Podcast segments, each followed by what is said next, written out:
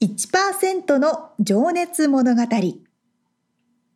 海外に住んでいる日本人は日本人総数のわずかに1%この番組では海外進出や起業を果たしたビジネスオーナーや経営者また各業界のプロフェッショナルな方々へ対談形式でインタビューをしていきます。日本の未来を背負うグローバルなプロフェッショナルたちの仕事哲学とそこに燃える情熱に迫ります。You ready?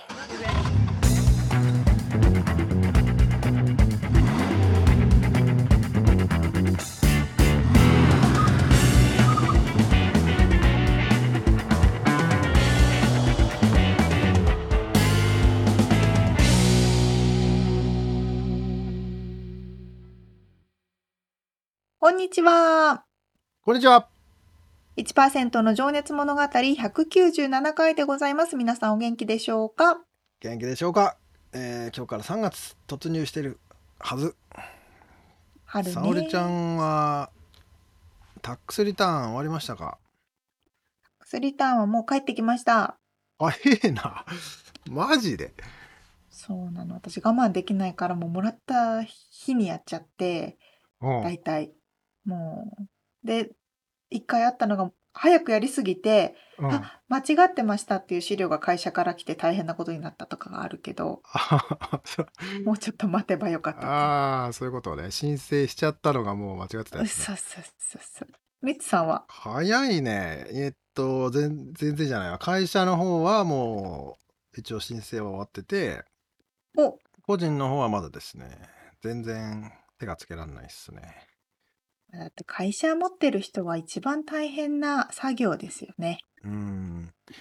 まあ、そう、だからそもそもそうね、日本にいる人はピンとこない人もいるかもしれないですけど、うんうこっちでは税金の申告を個人も全員やらないといけなくて、まあもちろん会社のオーナーは会社の方もやらなきゃいけなくて、まあそれは、うん、時期がずれてる人もいるのかな。まあでそうですね。なんか忙しいなっていう。この時期。そうそうそうそう、いろいろね。なん、沙織ちゃんはなんか余裕っぽいな。うちはでも会社の締めがね、6末とかなんですよ。ああ、そうなんだ。そうそう。あの結構日本の会社はね、3月締めのとこが多いじゃないですか。うん。そうするとより忙しいと思うけど。2月とかね。まあ僕は12月締めなんですけどね。まあ。あ、逆に閉めたからみたいな。まあ、そうそうそう。まあとはいえそんなに大したトランザクション数ではないんですけど。いやなんかそれとさ、ちょっと話題に出てるのがそのクリプト？仮想通貨の税金申告ってどうなんですかね？みたいなで、まあ、あの、知り、まあ僕はそう大してあれね、持ってないんですけど、うんうんうん。知り合いが結構な、まあ、資産と言っていいと思うんだけど持っていうんて、うんうん。それを処理できる会計士がいなくて困っているみたいな。ああ、なるほどうね。ん。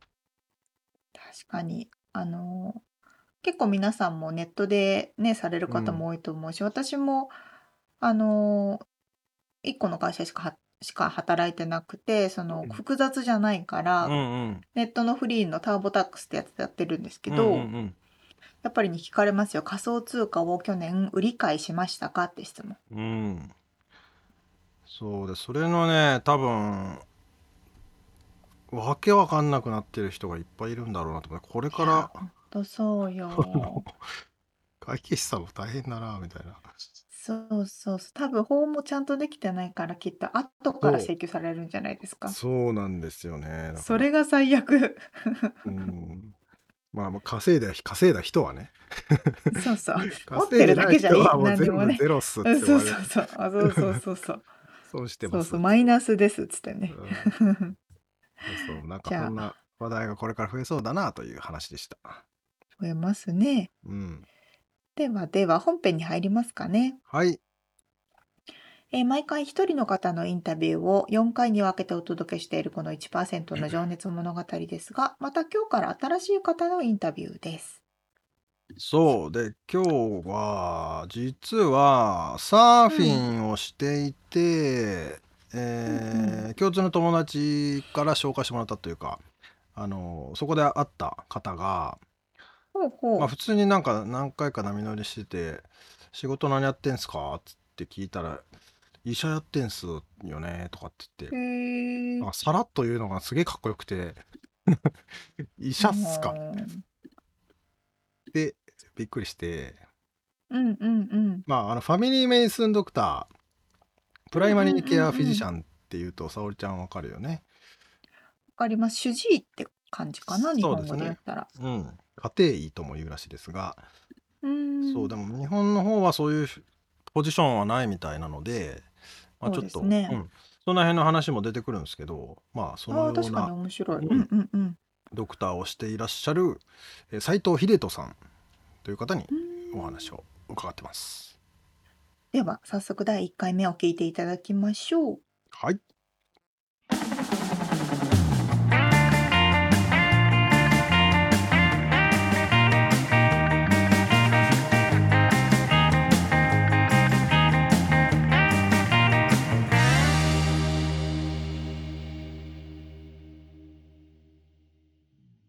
はい、えー、1%の情熱物語。今日は50人目のゲストになります。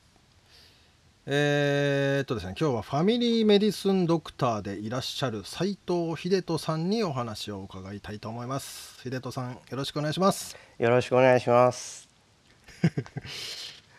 まあまあしえー、初めましてではないんですけどあれですよね。海でサーフィンしてる時に、えー共通の友達に紹介してもらって2回ぐらい喋ったぐらいですもんねそうですね。ここ最近あのいつも行かれてるビーチで何回かお会いしたぐらいなんですけれども、ねうんはい。なのでほぼほぼ初めましてで僕もちょっとドキドキしてるんですがあの まあちょっと海でね浮かびながらちょっと多少喋ったんですけどそれですぐもうインタビューさせてくださいっつって僕がねあの無理を言ってスケジュールを開けてもらったんですいやがとんとんでもないです本当に。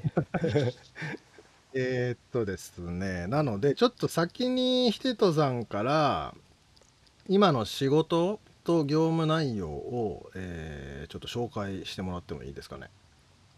はい。えーっと僕はですね現在あのまあ医者の仕事をしておりまして専門は家庭医という、えー分野になるんですけれどもあの場所はベンチュラカウンティまあ LA からだいたい北の方に1時間ぐらい行ったところなんですけれどもそこのオクスナードという町にあるその僕が所属しているグループの一つのクリニックでまあ基本的に毎日月曜日から金曜日働いています。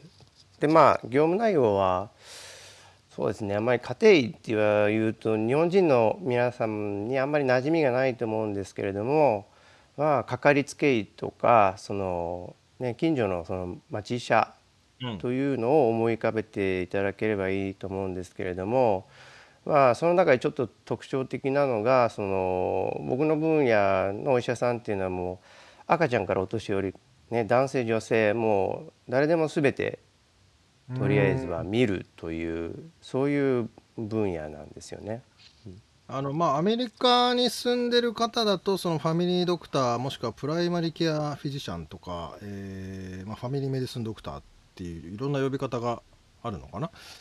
あのーまず何かあったらそそのドクターのとこに行くっていうでそこからはまあひ他のなんていうんですかね検査が必要だったらあっち行ってくださいとかあのドクターに会ってくださいとかっていうふうな、まあ、先に一番最初にまず会いに行くドクターってことですよね。もうまさしくね今ミスさんが言われた通りうんなんですよね。うんそうですね。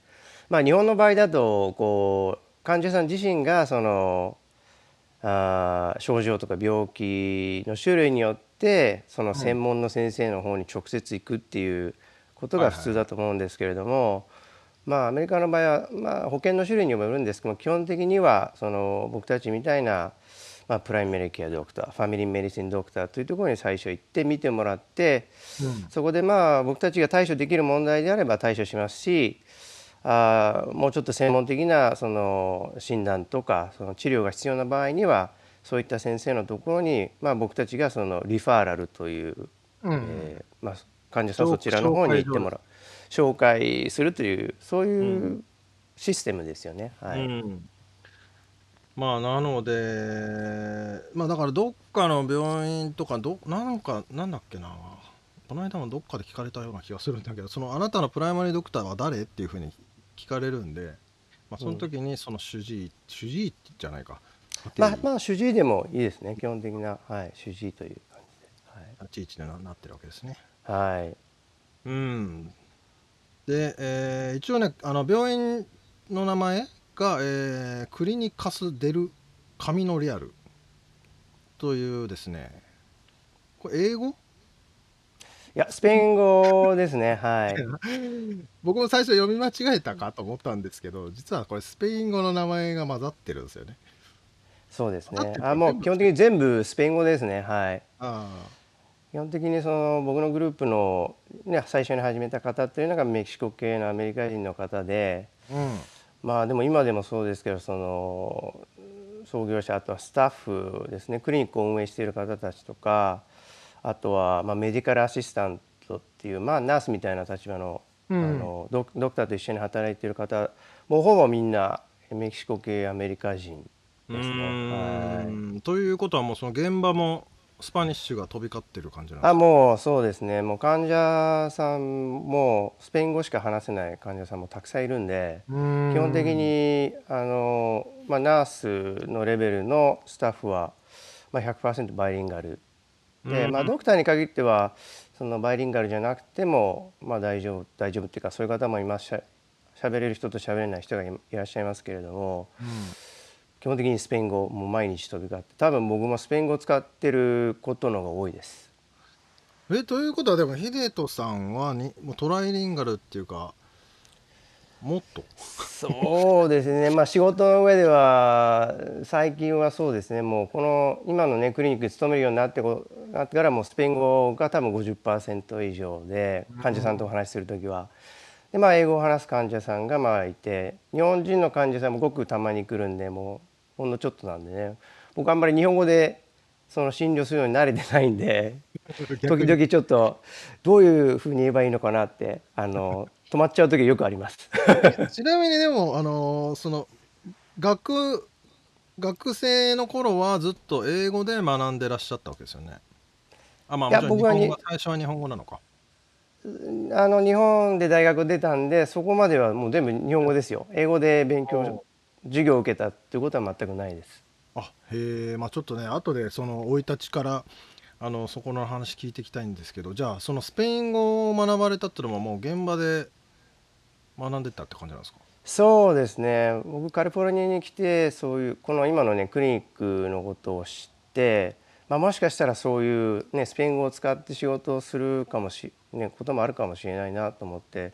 うんまあ今のところに仕事に就く、まあ、12年ぐらい前からスペイン語の勉強を始めてて。ああへえでもあとはもう現場ですね。最初ね半年ぐらいはそのスタッフのね方にいろいろ手伝ってもらいながら、うん。通訳してもらいながら患者見てましたけど、やっぱりね自分でその直接喋って患者と患者さんとねお話できた方が、まあ、僕はすごい楽ですし、ね、患者さんの方もやっぱりその方がねいいんでもう今はほぼほぼほぼ自分一人で、まあ、仕事に関してはスペイン語で賄ってますね。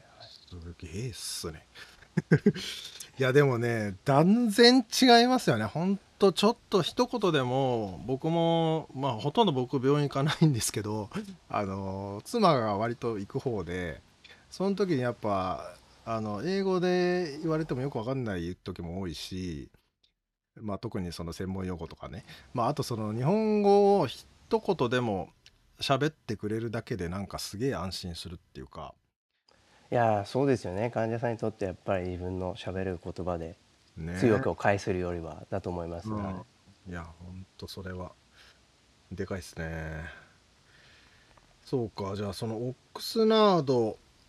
でもその辺はななメキシカンのアメリメキシコ系の方が多いってことなんですか？住んでる人が。まあ、町にも多いですしあと僕の患者さんでは特にあのあの畑仕事されてる方まあ、季節労働者とか、まあ、まあそこにずっと住み着いて働いてる方もいらっしゃいますけれどもあの僕の働いてるクリニックっていうのはコミュニティヘルスセンターっていうふうに呼ばれていて、うん。まあ、基本的にはその低所得者、はい。まあ、保険の部類でいうと、まあ、メディカルとかメディケアとか、うんうんうんそういう保険を持った方が多いんですね。で、まあ、患者のメインの方々は基本的にはその、まあ、畑なんかで仕事をしているうん方が多いんで、そういう方々はもう100%ね、まあ、メキシコ人とか、まあ、その中米から来てる人ですね。じゃあ農場とかが多いとこなんですね。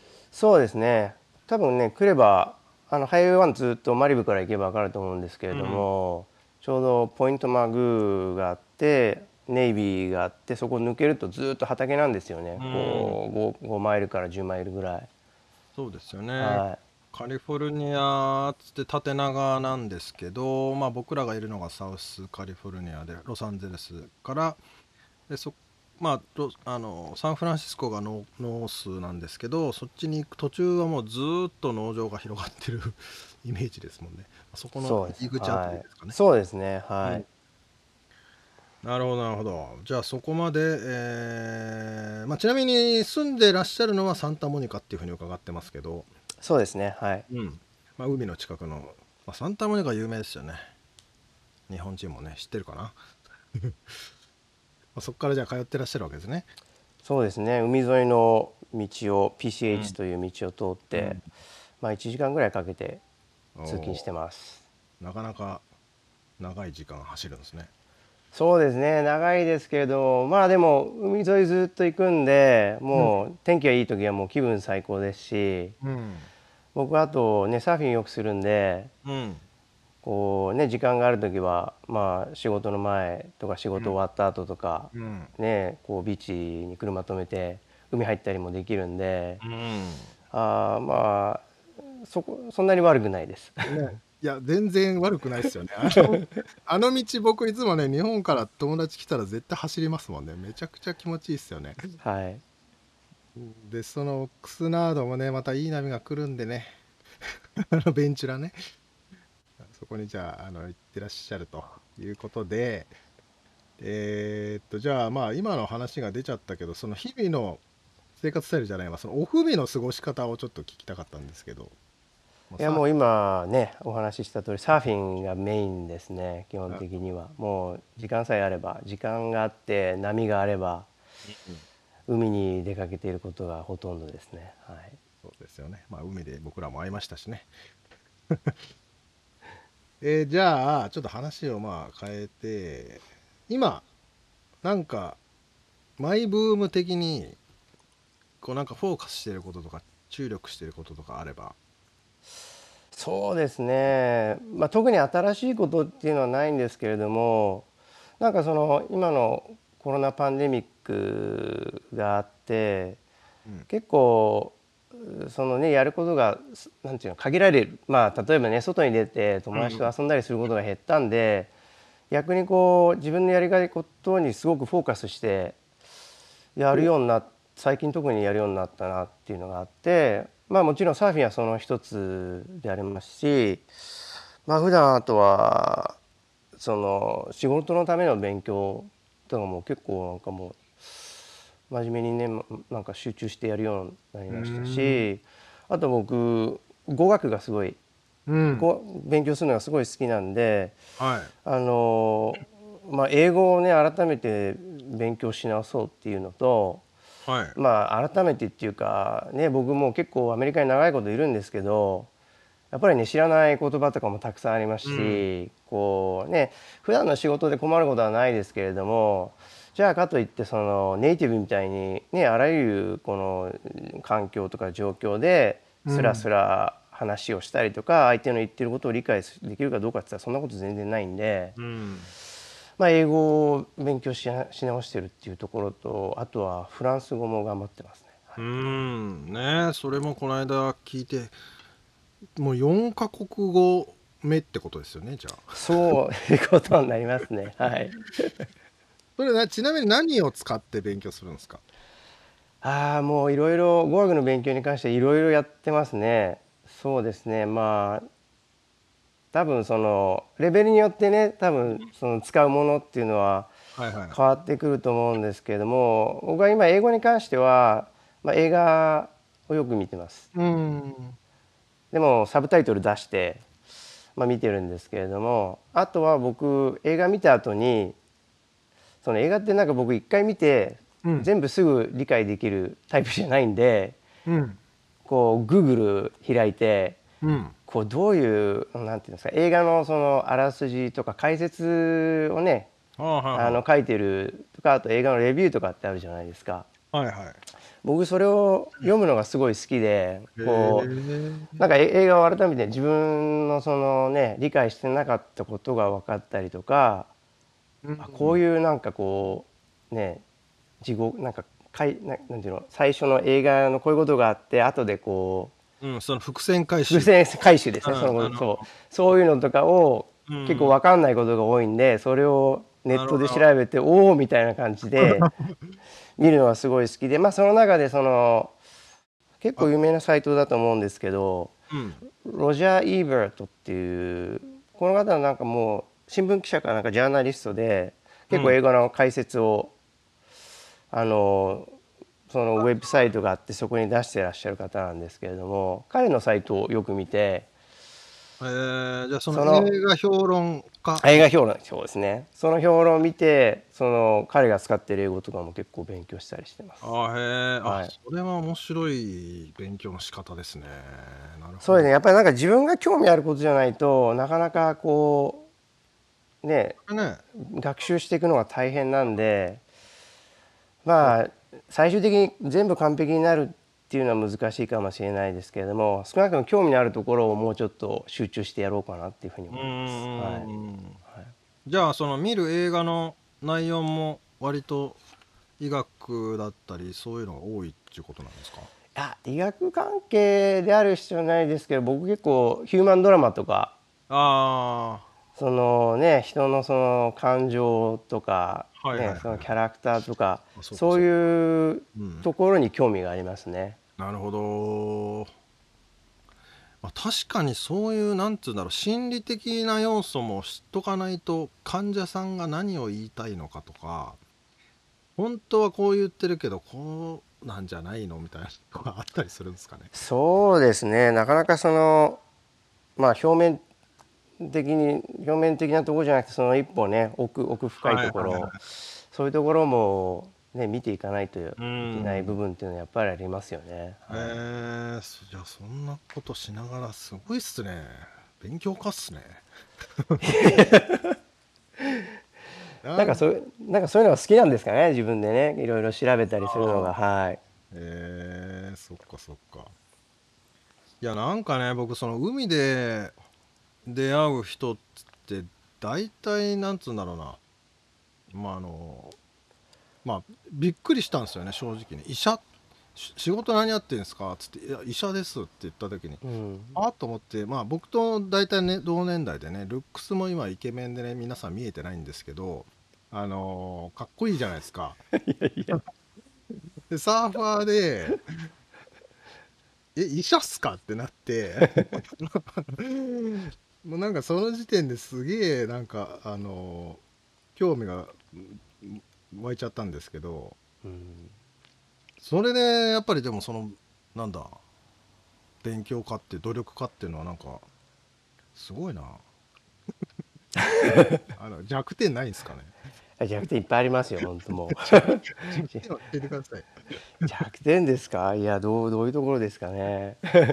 うん、まあ後で聞こうかな。じゃあ、はい。掘り下げようかな。えちなみにでもフランス語ははい。あのーさすがに映画見てもわかんないです。あもうわかんないですね。ですよね。わからないアプリとか使ったりするんですフランス語に関しては僕の今のレベルだとですね映画は無理なんで、まあ、ニュースの記事を読んだりとか。えー、へえあと僕なんかさ最近これいいなと思って始めたのがじゃあフランス語の天気予報を見てるんですよ。あ天気予報ってあのなんていうんですかねそのやり方としてやっぱりあ,、まあ、ある程度興味があってしかもそのなんていうんですかやっぱ繰り返すことがすごく重要だと思うんですよ語学って。なんかね単語帳とか本買ってきてざーっと全部覚えてもなんかそういう覚えた単語ってなかなか実際に出てこないことってありますよね。取り取り留めがないというかなんか紐づかないですもんね。そうなんですよ結局そういう場がないといけないんでああちょっと天気予報だと毎日やるじゃないですか。はいはいはい。で天気予報のおお,、ね、お姉さんなりなおり姉さんねおお兄さんなりはい、はい。そうですでそこのとりあえずそれをまあ1分とか2分ぐらいあと短いじゃないですかはいはいはそれをまあ一応今はスピード遅くしてるんですけどそれを聞いてまあ完全に理解できるようにしようと頑張ってるところですい。あへえ面白いな。えちなみにそれは何？フランスの天気を聞いて？あそうですねはい それおもろいっすね。でも面白いですよ僕結構そのねフランスの地理とかね街の名前とかも覚えられますしあそうかそうかそうか。まあもちろんその天気予報そのなんか特別な言葉もありますけれど結構日常生活にも使えるような言葉もいっぱい出てくるんで。それを覚えることによってまあまんざら天気予報だけじゃないなっていうふうには思ってて。まあ確かに予測がつきやすいから分かりやすいっていうのもあるのかな。こう今こう言ったんだろうなみたいなのが。あとやっぱ同じようなことを毎日やってるんでそのその天気予報に関してはやっぱりね単語とか定着しやすいですよね。うーんうん。晴れ晴れとか晴れのちくええだからそういう言葉もすぐ覚えますし、あはうん、なんかそういうやり方を今試してるところです。やっぱりすごくフォーカスしたやり方をやってみようかなと思って。すげえなんかめちゃめちゃ納得。それはでも何？イインターネット上で見れるんですか？あなんか僕が YouTube あ YouTube でにその結構天気予報って出てるんですよね。いろんなのがはい。そこを毎日見てます今。あでもまあポイントはだから毎日続けられるっていうことなんですそうですね。毎日簡単で短くてしかもその自分がねその学んだことを一応調べてこう覚えるじゃないですか。それが次の人が出てくるんですよ。そうすると「おおやったからやったのがすぐ出てる」っていうと知こうそうそういうのもなんかこう学習効果っていうかねやった甲斐があったなっていうのがあるんでで実際本当に覚えていくと思うんで。ああそれでだからうん。自分の成長してる感も感じなそうですねはい。ってるってことね。でそれってでもねこんもしそのフランス語が喋れるようになってあのパリとか、まあ、どっかね旅行に行った時にあこの地名知ってるとかこのああもうそうです。はい。地とかってすげえ役立ちそうですし、役立ちますね。はい。こっちの方は寒いんだろうなとかね。あすげえな。なんかめちゃめちゃいいこと聞いたわ。まあ多分これだけでねフランスがペラペラになるとは思ってないですけれどもまあなんかこう漫然と広くやるよりはなんかこうフォーカスしてやった方が。しかもそれって旅行に行った時にあのウェイトレスなり、まあ、そこら辺の人と喋る時でも天気の話ってあそうですね。鉄板 そこから入りやすいですよね。どこどこ出身なの？ああそこかっつってね。あすげえこと聞いた今。これ。貴重な情報。これちょっとでもちょっとあのね僕皆さんに聞いてるんですけどこれかぶってるかもしれないけどはい情報収集方法あを聞いててあの一番使ってるメディアとかまあそのなんだろう。うんどういうふうに情報、まあ、仕事にしても集めてるかって聞いてもいいですか？情報収集ですか。仕事。うーん。どういう感じの例えばまあ僕の仕事のその勉強すること、専門的なことに関しては結構そのまとまったその一つの大きなウェブサイトがあってなんか論文とか書いてあるもう論文よりもうちょっと臨床的なこう僕たちが臨床ですぐ使えるようなその情報があいろいろこうまとまってるサイトがあるんですね。はい。まあ、アップトゥデートっていうサイトなんですけれども、うん。そこにいろいろこう、まあ、いろんな分野とか単元とか項目があって、まあ、いろいろその、まあ、全ていろいろ書いてあるわけですよね。まあ、そういうのを見て勉強したりとかっていうのはすごく実際的なサイトですね。はい。ちあのちなみに車に乗ってるね時間が1時間ぐらい長いってことなんですけど、はい。その時ってなんか耳から情報を入れたりはしてるんですか？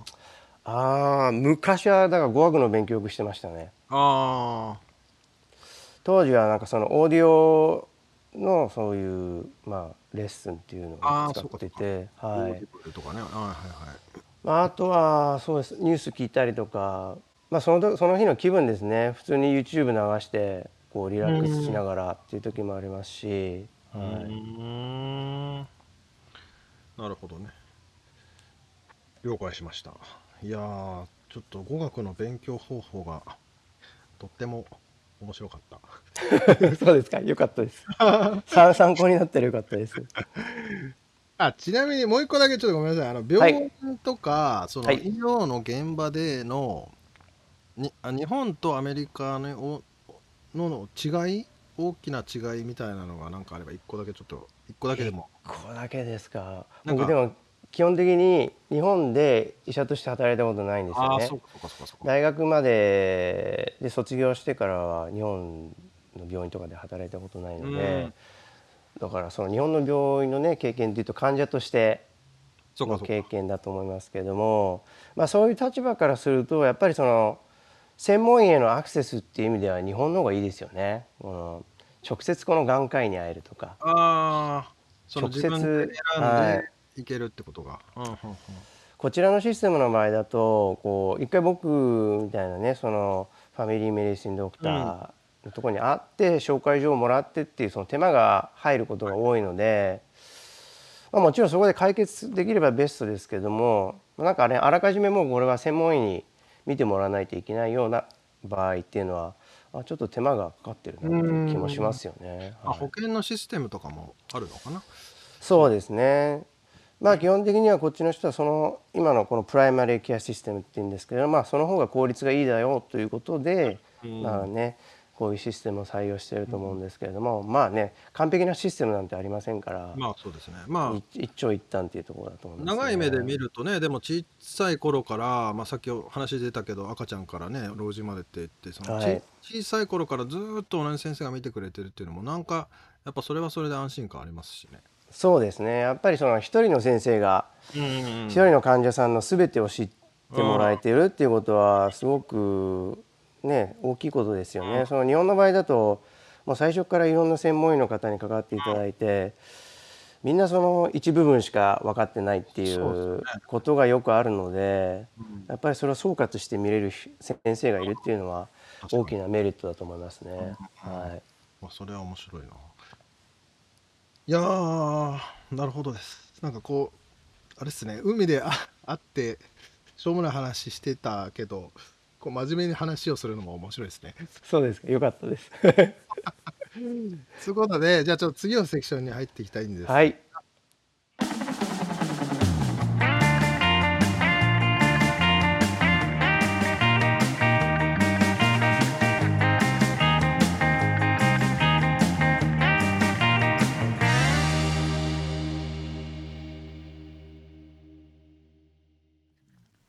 ちゃめちゃ頭いいじゃないですか。話しぶりからそう分かる感じだよね。すごね。でうんまた優しい声で、穏やかな口調で、はい。みんなすごいわ。それであれだよ英語とスペイン語で診療してるっていうのがいやー信じられない。びっくりだよね。ほんとすごいな。まあへえ。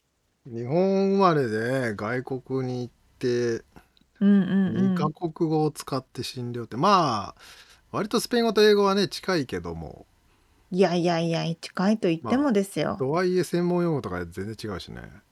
私もスペイン語ずっとやってますけれどもそうかそうか非常に難しいですよあれをビジネスで使うなんて。そうだね。うーん。いやー、うほわんとすごい方。ーなんかそのファミリーメディスンのお話が出ましたけど、うん。で、こうアメリアメリカの方は小さい頃からずっと同じ方に見てもらっはいはいはい。て、こう関係を築くからこう医療なんだけど一種のちょっとセラピストじゃないけどうん。安心そを求めていくこともあるでしょうしね。う。本当にね、そこはもう沙織ちゃんポイントをついてますけどね。あ後で。そういう話も出てくるんですけどね。へやっぱそえ。こは、うん。そこで、それを求めて病院に行ってる人もたくさんいそうだもんね。いや、いそういそう。なんかね、お顔は見てないけど、秀人さんのこういうお話し方うとか口調んとかってやっぱそういう安心感があるうん。から、うん。うん。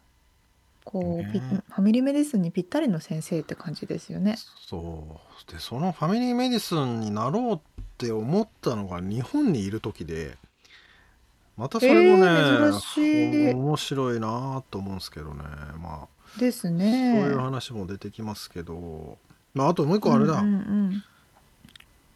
その語学の勉強方法が面白かったよね。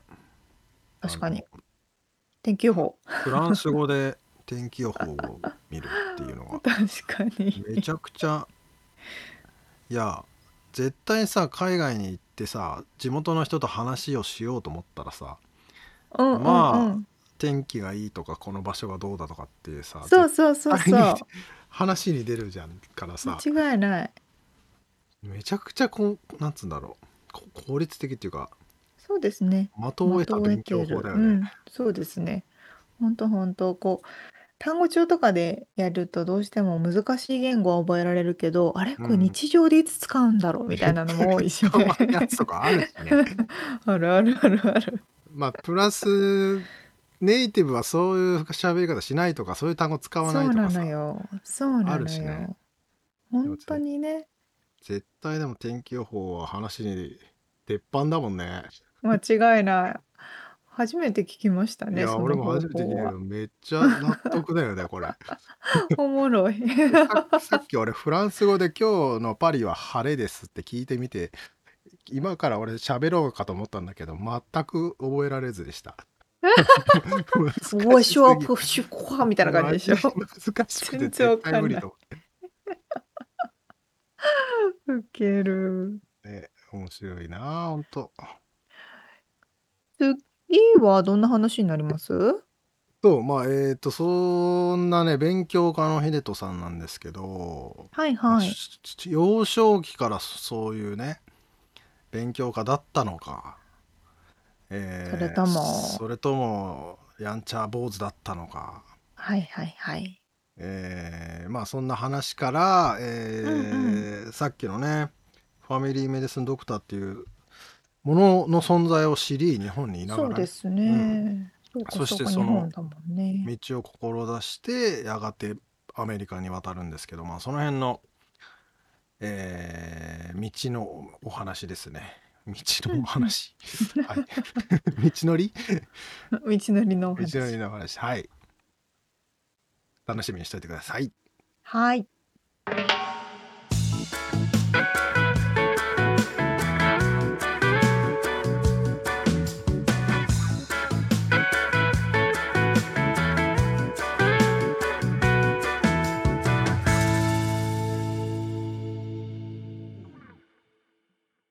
リアルアメリカ情報よっこのコーナーでは最新のビジネス生活情報をアメリカ・ロサンゼルスよりお届けしてまいります。はい。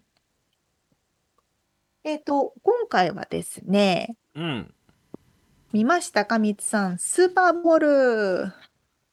最近話題に上りやすいスうんうんうん。ーパーボールの話ですが、いや、あのーハイライトを後でうんうん。3分ぐらい見たぐらいですね。そうなんハだ。ーフタイムと。日本の方はね、スーパーボールってなんじゃってなる人多いと思います。あの、うん。アメリカはですね、もうアメリカンフットボール大好きな国でしてですね、あ一番やっぱ有名なスポーツかな、アメリカの中では。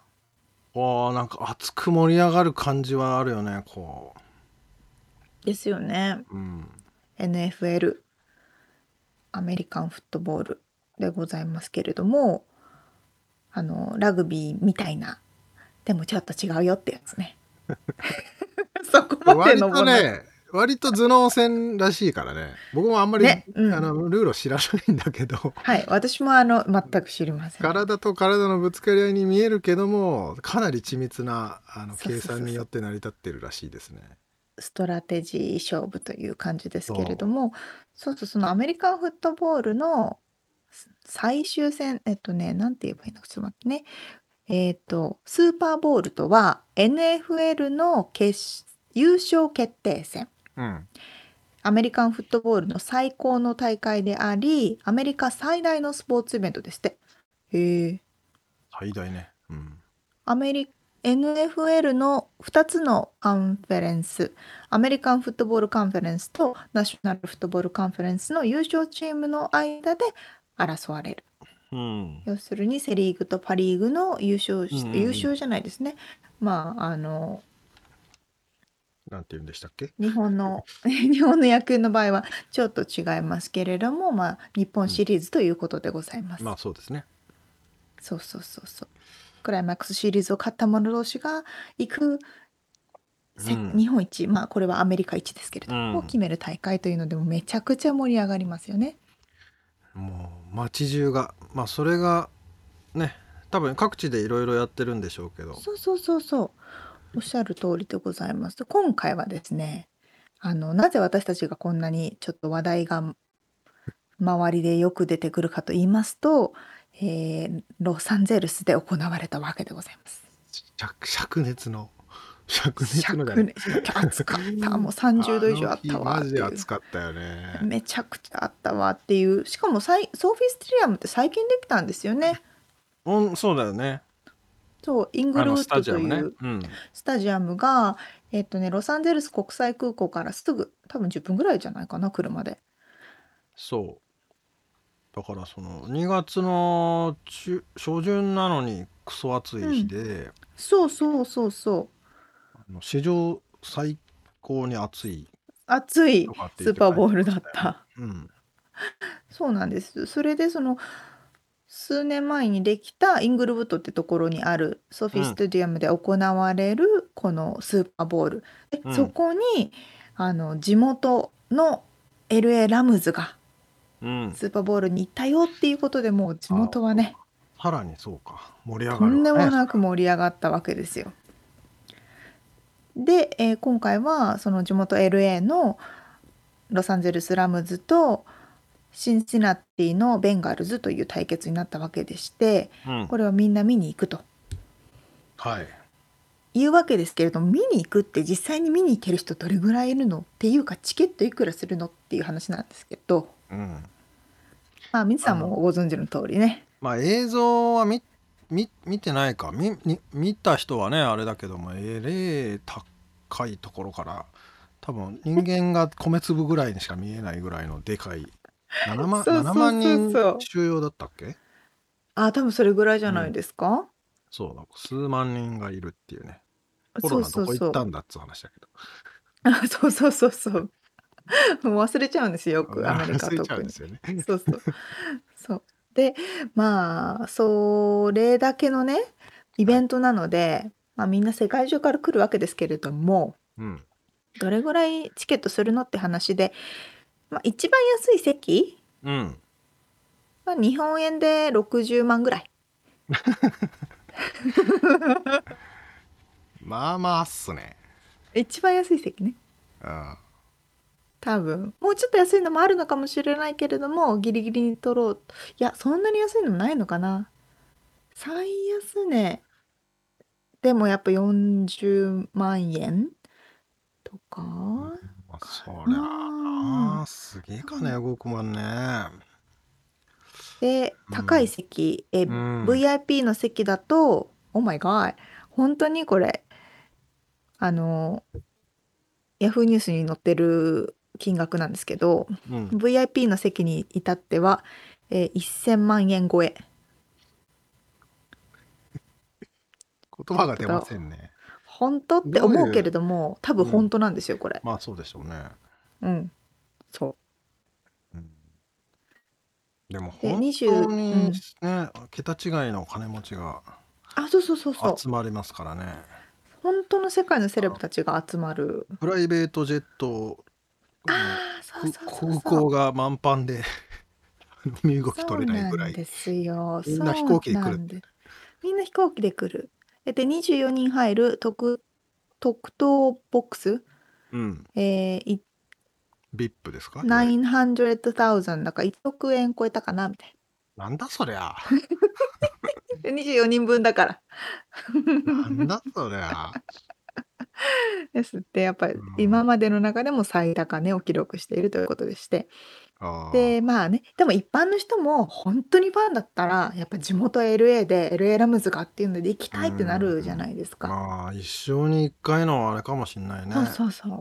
うん。で安いところを取ったって言って、うん。よし4000 5000ドルのチケット、まあ、50万円ぐらいで1枚取ったぞって言ってもん言っても問題は駐車場。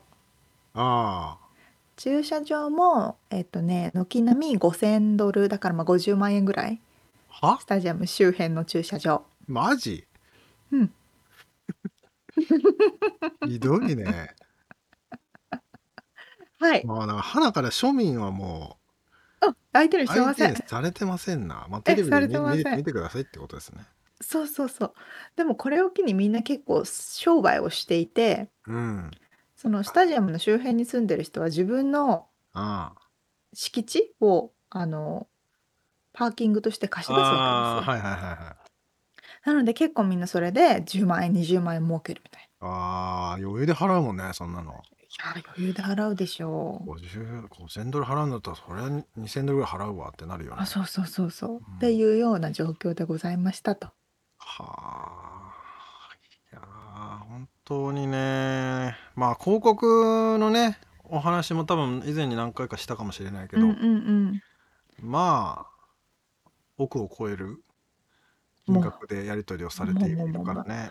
15秒30秒そのスーパーボールだけのために作られた CM っていうのがたくさんありますからね、まあそこにあとはもう超一流のセレブのあねショーがあってセレブというかアーティストさんのまあこりゃ。そうですよ。別世界ですね。今回私も友達の家であの見てましたけれども、うん。そのハーフタイムショーっていうんですね、うそのアーティストのライブ。うん。ハーフタイムショーが LA ということで LA にちなんだレジェンドたちはあのーそういうスヌープドッグとかドクター・ズレイとかあとエミネムとか。え全員 LA 周辺あの出身なの？うん。エミネムもあそうなんだ。エミネムもそうなのかな？だ多分そういう意味でこう LA の人たち LA のレジェンドたちスヌープドッグはロングビーチ出身とかなんですけどそういうのでも LA ヒップホップで LA を出してデラムズがしかも逆転で勝ってうん。うわーって感じでした。うんなんかまあ俺もあんまりそういう地形のジャンルのショーは見ないんですけどまあかっこよかったね、素直に。ねかっこよかったですよね。うん。あのハーフタイムショーってどういうものかな？って思われた方 YouTube でハーフタイムショーって検索してもらえると、過去のやつが全部出てくるので、ね。うん本当に。本当になんでさ終わったっていうかまあ多分逆転した時に花火の音がすごくてさ、まあ、おうちとかね沙織ちゃんちとかも割と近いから花火の音とかも多分聞こえたと思うんだけど、うんうんうん。あの花火アメリカはねジュライフォースとか7月しかやっちゃいけないはずなのにどこで、どこで隠し持ってたんだっつうぐらいすごい量の花火が バンバンバンバン出てましたよね。全然関係ないですから。そうなんです、まあ、そんな感じでスーパーボールというものがありますというお話です。ね。まあこういう熱狂できるこれはもうでもアメリカっぽいよね。このエンターテインメントっていう感じの。アメリカやね。お祭り騒ぎがねいいですよね。そうそうそうでその直後にみんな暴れてああのスマッシュエンドグラブねお店に窓割って入ってなぜか物を盗むっていうこの便乗組がすごいからあそうなんだ。それは知らんかっそれもたそれも起こりましたと。あそうですね。ということでえーはい。リアルアメリカ情報をお届けしました。まあ、ちなみにねあのそのスタジアムで2028年にロサンゼルスオリンピックが開催されるらしいのでソフィステリアムなんだ。そうそのためもあるみたいですよ、なるほどなるほど。うん、もう楽しみでございます。はい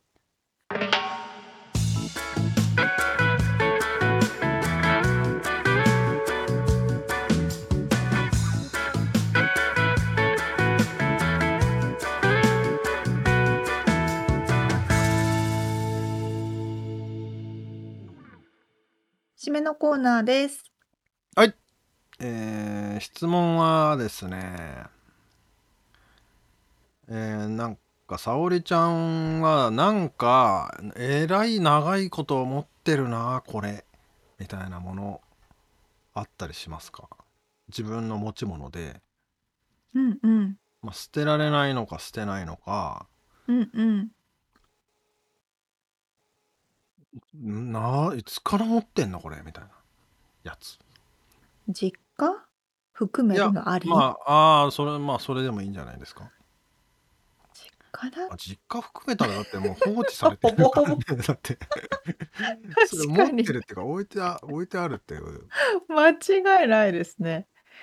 いやーそれがですね私基本入れ替えをする人なので。ああ断捨離。をしっかりする人ですか？この新陳代謝をする人ですか？新陳代謝しちゃうんですよね。うん。だから新しいものを買って同じ古いものを捨てちゃうので。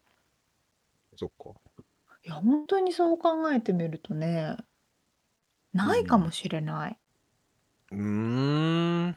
えみさんあります？いや俺もまあ別に基本的にないんだけどこの間、うんうん。あのふと思ったというかまあいつもたまに思うんだけどうんうん。まあいわゆるカッパ？レインコートというかあのああなるほどまね。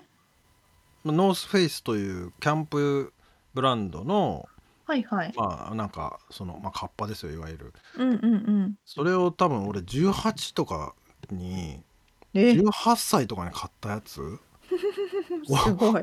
いまだに持っててそれすごい。それはまあまあ今ではそのふ普段着というよりもそのカッパ専用なんだけど家に置いてある。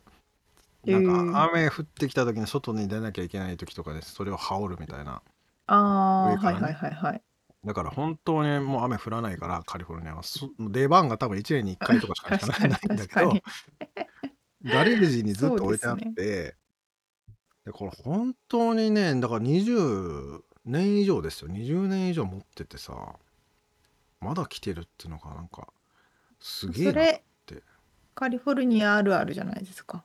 かな雨具使わないま説。あ雨具は使わないけどでも傘とかはさもうなんか絵が腐っか腐ってくるっていうかなんかあの何？プラスチックが変な風になってきたりゴムがボヨボヨになってきたりしてすぐ捨てるんだよね傘は俺傘持ってます？っていうか。